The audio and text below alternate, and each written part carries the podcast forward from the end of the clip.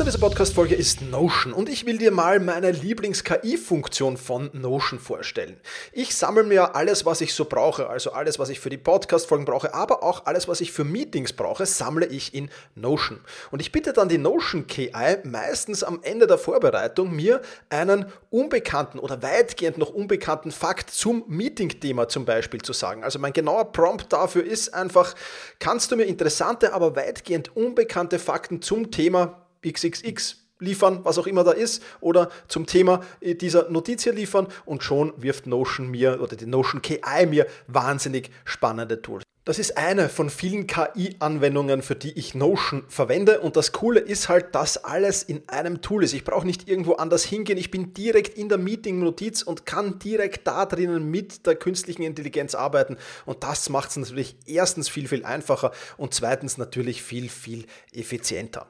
Die Notion KI hilft dir also schneller zu arbeiten, besser zu schreiben und auch weiter zu denken. Aufgaben, für die du normalerweise Stunden brauchst, erledigst du jetzt in Sekundenschnelle. Und das natürlich dank der leistungsstarken Notion KI, die all in deinen Notizen und Dokumenten, ohne dass du, wie gesagt, irgendeinen anderen Arbeitsschritt oder separates KI-Tool ähm, nutzen musst, kannst du das in Notion verwenden. Und das ist wirklich etwas, was wahnsinnig cool ist und wovon ich, wie du siehst, sehr, sehr schwärme. Um Notion kostenlos auszuprobieren, geh sehr gerne auf notion.com slash effizient und ja, alles kleingeschrieben, also notion.com effizient, um die leistungsstarke und benutzerfreundliche Notion KI heute noch auszuprobieren. Wenn du den Link in den Shownotes benutzt, dann unterstützt du natürlich auch diese Show. Vielen Dank dafür. notion.com effizient.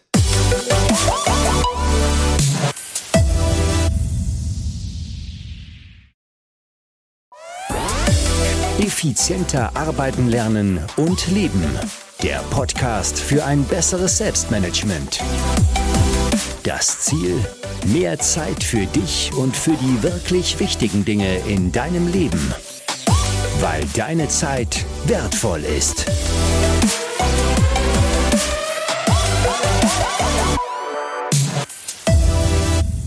Hallo und ein herzliches Willkommen in dieser Podcast-Folge. Mein Name ist Thomas Mangold und ich freue mich sehr, dass du wieder mit dabei bist.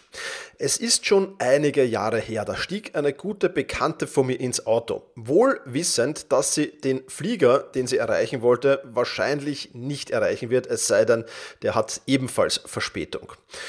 Zwei Gassen weiter hat es dann gekracht. Was das alles mit dem Thema Entscheidungen zu tun hat und was du zum Thema Entscheidungen wissen musst und wie du bessere Entscheidungen fällst, qualitativ hochwertigere Entscheidungen fällst, das sehen wir uns alles in dieser Podcast-Folge an. Bevor wir das aber tun, freue ich mich, dass dieser Podcast wieder einen Werbepartner gefunden hat.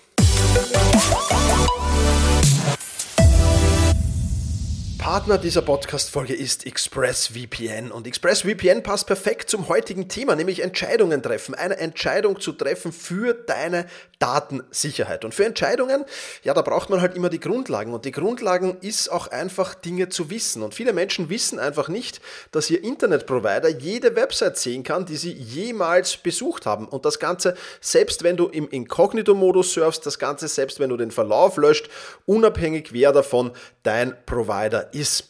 Und das solltest du auf jeden Fall verhindern, denn diese Daten, die werden natürlich, und das ist vollkommen legal, an Werbefirmen verkauft. Und deswegen darfst du dich nicht wundern, wenn ab und zu mal etwas aufpoppt äh, bei dir ähm, auf, als Werbung, wo du eigentlich ja, nicht weißt, wie, wie wissen die das eigentlich.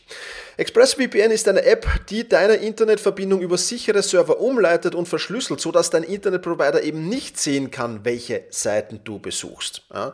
Und das ist natürlich etwas, was sehr, sehr wertvoll ist. Ich verwende ExpressVPN auf allen meinen Geräten, am iPad, am iPhone und am MacBook und es ist ein absoluter Gamechanger, denn es schützt zu 100% deine Daten mit erstklassiger Verschlüsselung. Das Ganze läuft nahtlos im Hintergrund, du hast keine Verzögerung, keine Befufferung, einfach zu bedienen, Klick und du bist beschützt äh, und geschützt am besten. Und ja, äh, das ist natürlich was Cooles. Und ExpressVPN ist die Nummer 1, äh, der Nummer 1 VPN-Dienst von CNET, von Techradar, von Chip.de. Und du kannst es, wie gesagt, auf all deinen Geräten nutzen. Am Handy, am Computer, sogar am Router. Und das Ganze in Abo und damit ist deine ganze Familie geschützt. Das alles gibt es für weniger als 6 Euro im Monat und risikofrei zum Ausprobieren kommt das Angebot sogar auch noch mit einer 30 Tage Geld zurück Garantie. Geh also jetzt auf expressvpn.com slash effizienter. expressvpn.com slash effizienter. Dort bekommst du auf das Jahresabo noch zusätzlich drei Monate kostenlos obendrauf. Alle Infos dazu findest du natürlich auch in den Show Notes.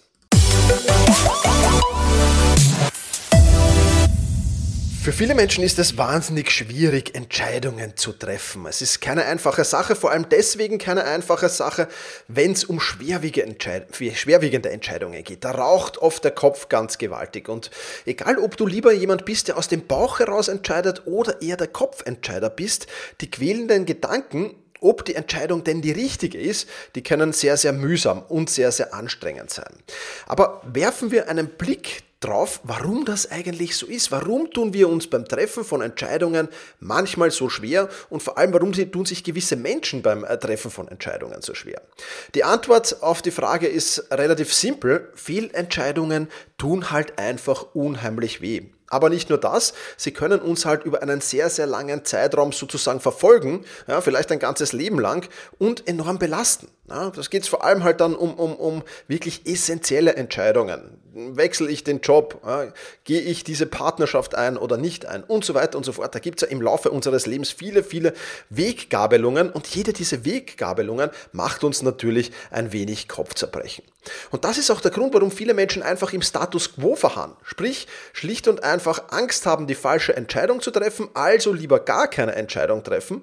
Und Spoiler, ich nehme es jetzt mal schon vorweg, keine Entscheidung zu treffen ist in der Regel die schlechteste Entscheidung, die du treffen kannst. Jetzt ist das alles schön und gut, aber warum haben wir eigentlich solche Angst davor, falsche Entscheidungen zu treffen? Und auch hier ist die Antwort recht einfach eben diese Verlustaversion. Wir gewichten Verluste weit stärker als Gewinne. 100 Euro zu verlieren schmerzt uns 1,5 bis 2,5 mal mehr als ein Gewinn von 100 Euro.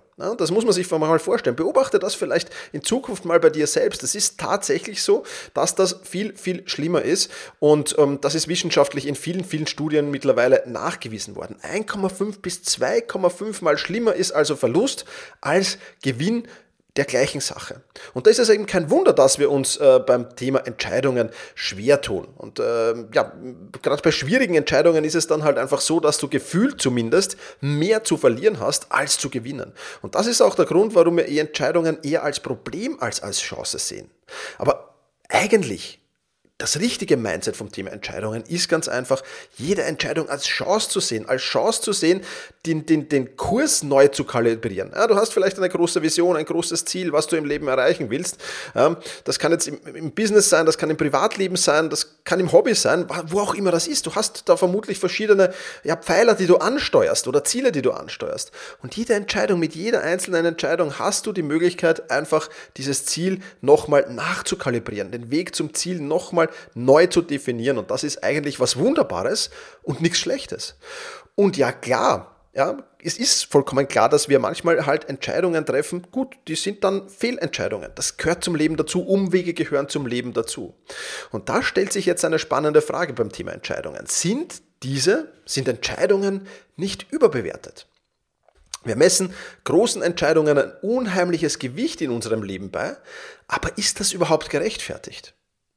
Und da komme ich jetzt zurück auf die Geschichte meiner Bekannten. Ich habe dir ja schon erzählt, sie war zu spät dran, äh, die Chance, einen Flieger zu erwischen, war de facto bei Null. Trotzdem hat sie es versuchen wollen, vielleicht hat der Flug ja Verspätung, vielleicht passiert noch irgendein Wunder und ich erreiche diesen Flug. Also ist sie die Fahrt zum Flughafen angetreten, gestresst natürlich, logischerweise. Und wenn es wie so ist, gerade wenn man es eilig hat, dann passiert eben das, was nicht passieren sollte. Sie hat in einem anderen Fahrzeug die Vorfahrt genommen und es krachte. Zum Glück ist außer einem Blechschaden nicht gravierend viel entstanden. Die Fahrt anzutreten um dieses Flugzeug doch noch zu erreichen, obwohl die Chance ziemlich gering war, war im ersten Moment also eine ziemlich beschissene Entscheidung. Ja, sagen wir es, wie es ist. Nehmen wir es beim Wort. genau. Und ja, könnte man meinen, dass das ziemlich beschissen war, diese Entscheidung. Wenn man ihr Leben aber dann ein wenig nach vorne spult, war es eigentlich die beste Entscheidung ihres Lebens. Weil ziemlich exakt eineinhalb Jahre nach diesem Unfall heiratete sie ihren Unfallgegner. Ja, true Story. Ja, also alles tatsächlich passiert, was ich dir hier erzähle. Ja, und so gesehen war es doch die goldrichtige Entscheidung, die Fahrt zum Flughafen anzutreten. Ja, eigentlich schon. Ne? Und man muss das halt dann immer bewerten. Wie bewerte ich das jetzt? Ich meine, die Fahrt zum Flughafen anzutreten ist natürlich eine andere Entscheidung, als den Job zu wechseln oder sonst irgendwas. Aber nichtsdestotrotz, diese Geschichte verdeutlicht schön. Gut, gehen wir, gehen, wir, gehen wir die Geschichte meiner Bekannten weiter durch. Es war nämlich doch nicht so eine gute Entscheidung im Endeffekt. Oder vielleicht auch nicht. Ja, nicht im Endeffekt meine ich, denn die Ehe hielt nicht mal drei Jahre und endete in einem Rosenkrieg. Die Scheidung fraß nicht nur die Nerven meiner Bekannten, sondern auch den Geldbeutel und im Endeffekt, ja, war es jetzt wieder mal eine beschissene Entscheidung. Könnte man meinen, aber die Geschichte geht tatsächlich noch weiter, ja, äh, denn circa zwei Jahre später, nach ihrer ersten Scheidung, heiratete sie, heiratete sie ihren Scheidungsanwalt. Ja. Und soviel ich weiß, leben die beiden heute immer noch glücklich zusammen und haben eine Familie gegründet. Insofern war die Flu Fahrt zum Flughafen, äh, die anzutreten, doch eine goldrichtige Entscheidung wieder. Äh, denn ähm, ja, ohne Unfall kein Ehemann 1 und ohne Ehemann 1 keine Scheidung und dadurch kein Scheidungsanwalt für Ehemann 2, der dann Ehemann 2 wurde.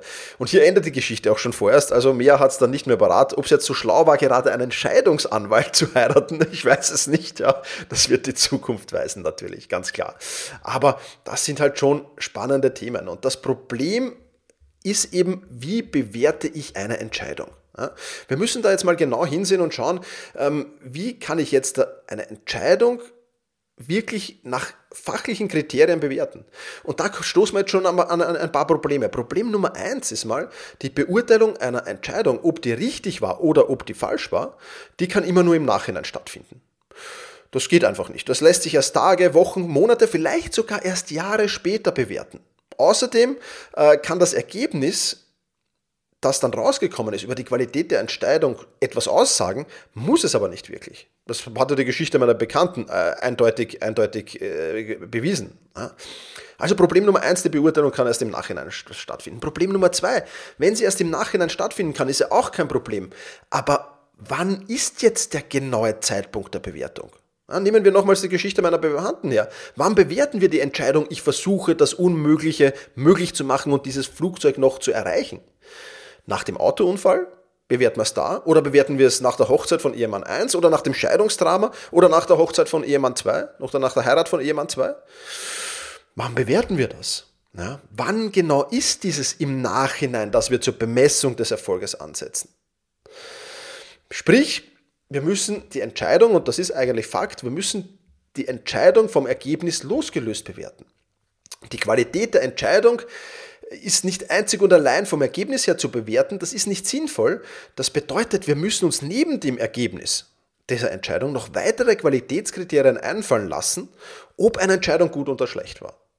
Und da müssen wir einen Kriterienkatalog zusammenstellen. Und wenn wir diesen Kriterienkatalog zusammen haben, und unsere Entscheidungen nach gewissen Key Performance Indikatoren, KPIs, ja, wenn wir unsere Entscheidung danach treffen, dann werden wir auf lange Sicht bessere Entscheidungen treffen und weniger dem Prinzip Zufall überlassen. Ja, denn eins ist klar, in dieser Geschichte meiner Bekannten, da waren extrem viele Zufälle dabei, extrem viele.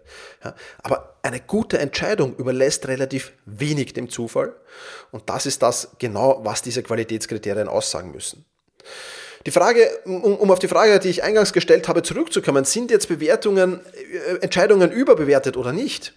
Nein, Entscheidungen sind auf keinen Fall überbewertet. Überbewertet ist lediglich das Ergebnis als einziges Qualitätskriterium einer Entscheidung festzumachen. Und das tun wir leider, leider Gottes. Wir machen eine Entscheidung einzig und allein am Ergebnis fest und nicht an anderen Qualitätskriterien. Und wenn wir uns andere Qualitätskriterien überlegen, dann werden wir auch lernen, qualitativ bessere Entscheidungen zu treffen ganz nebenbei. Und die gute Nachricht ist, das Treffen von Entscheidungen, das ist eben erlernbar. Du kannst es erlernen und du wirst dann die, die, diese, diese Qualitätskriterien, das ist das Wunderbare, werden dir auch den Schrecken vor der Entscheidung nehmen. Denn du hast ein klares Urteilsvermögen dann und stocherst nicht im Nebel. Ja? Weil so eine Entscheidung zu treffen, ja, äh, und, und nur im Ergebnis festzumachen, okay, aber du hast dann noch andere Qualitätskriterien nebenbei, die dir dabei helfen, eine qualitativ hochwertige Entscheidung zu treffen. Und ich habe es ja auch ganz am Anfang dieses Podcasts angesprochen.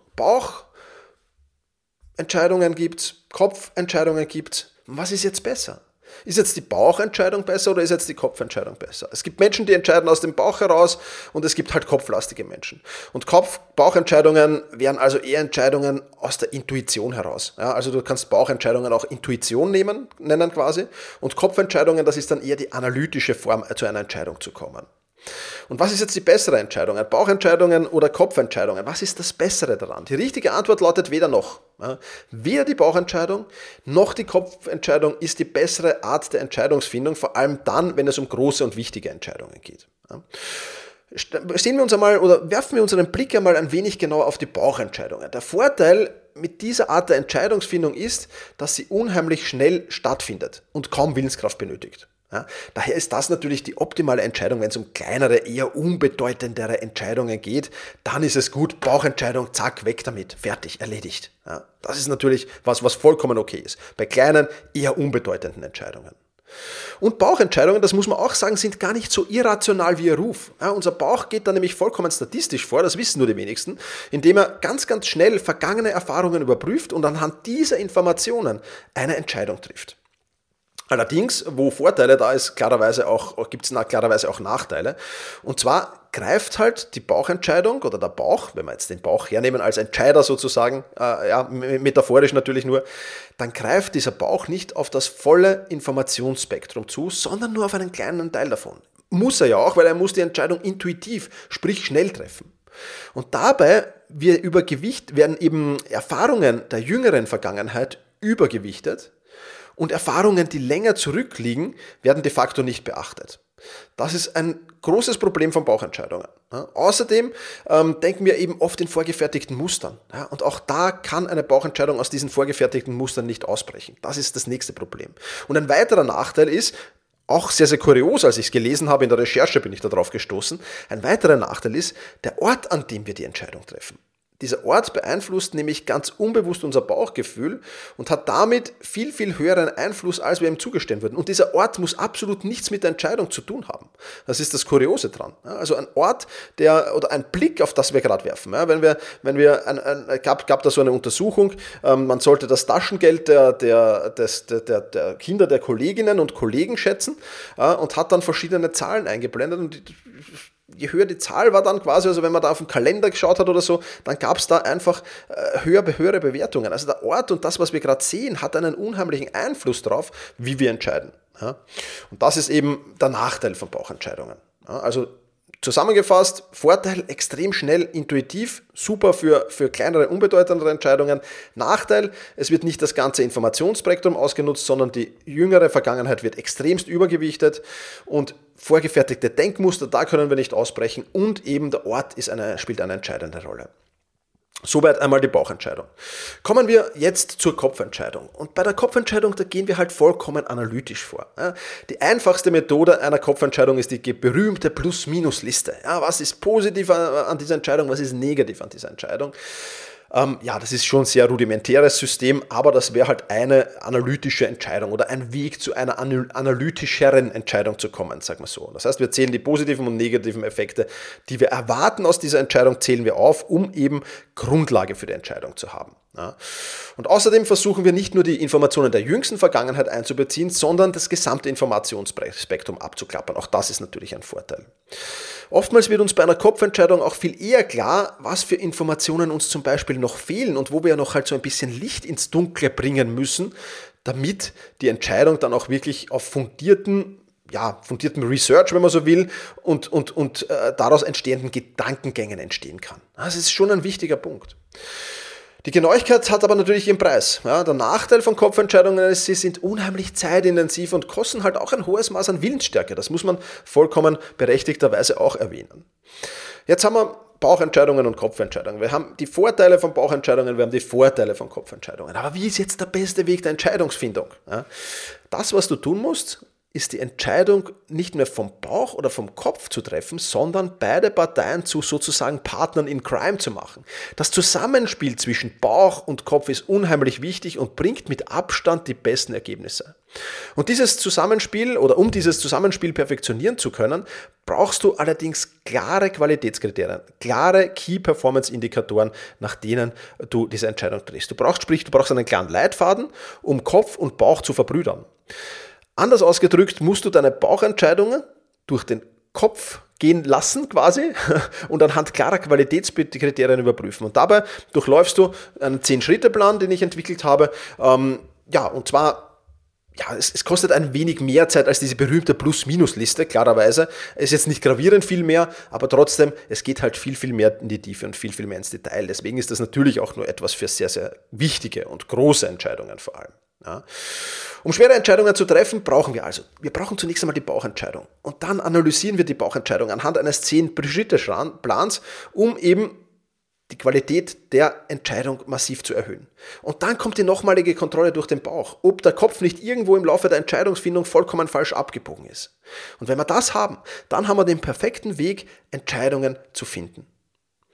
Und jetzt werden sich viele denken, super Thomas, perfekt sind Fehlentscheidungen damit Vergangenheit ja, wenn ich dieses System hätte, äh, dann wäre das wahrscheinlich viele Millionen Euro wert. Nein, natürlich nicht. Nein, mit Sicherheit nicht. Ja. Äh, du wirst sehen, äh, dass die bessere Qualität deiner Entscheidungen unheimlichen Einfluss auf deinen Erfolg und auch auf deine Zufriedenheit haben wird. Ja, definitiv. Aber du wirst definitiv auch noch Fehlentscheidungen zu treffen. So, und damit kommen wir aber zum nächsten Schritt, den wir bei der Entscheidungsfindung schon bedenken müssen.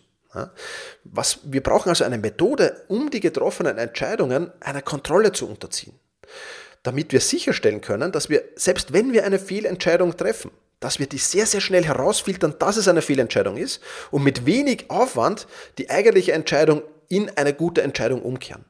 Und auch dazu gibt es natürlich ein Konzept. Auch dazu kannst du natürlich sehr, sehr schnell ähm, dann äh, die, die Dinge wieder korrigieren quasi. Ja, das heißt, du bist immer auf deinen, auf den, auf den, wie, wie ein Kompass. Ja? Wenn du mal, mal falsch ab bist, der richtet dich immer wieder aus. Und genau sowas ist diese Methode auch, dass du sagst, okay, ich habe die Entscheidung analysiert, ähm, zum Beispiel zwei Wochen nachdem ich sie getroffen habe, habe ich sie analysiert und dann ging es weiter. Ich habe zum Beispiel ein großes Projekt gestartet im, im, im Lockdown und äh, diese haben wir gesagt, zum Jahresende analysiere ich dieses Projekt.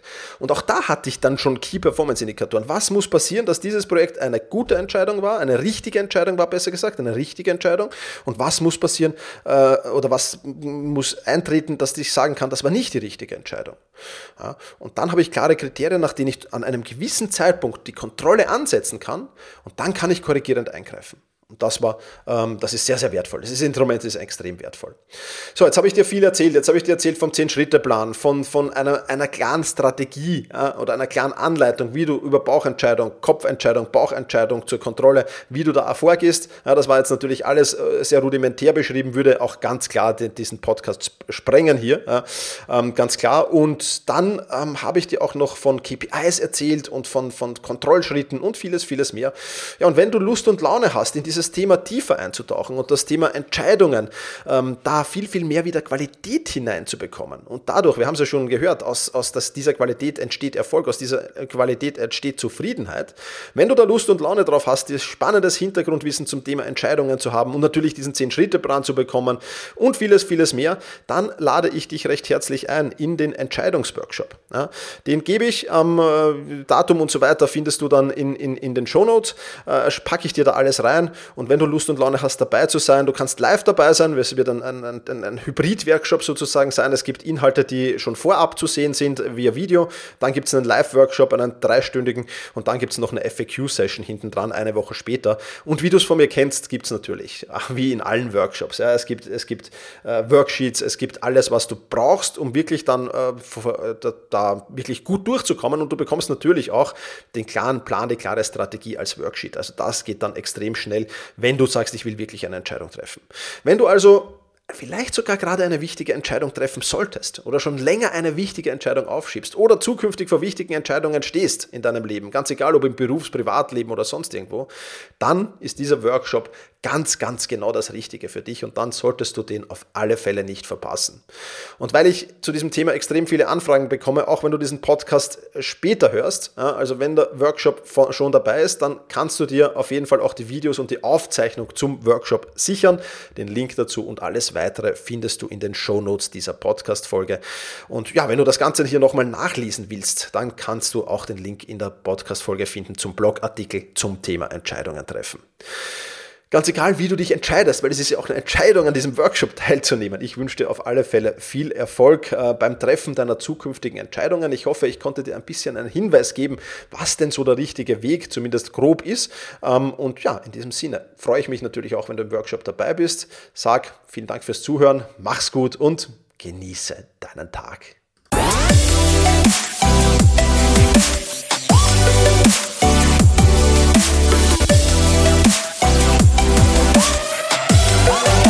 Bye.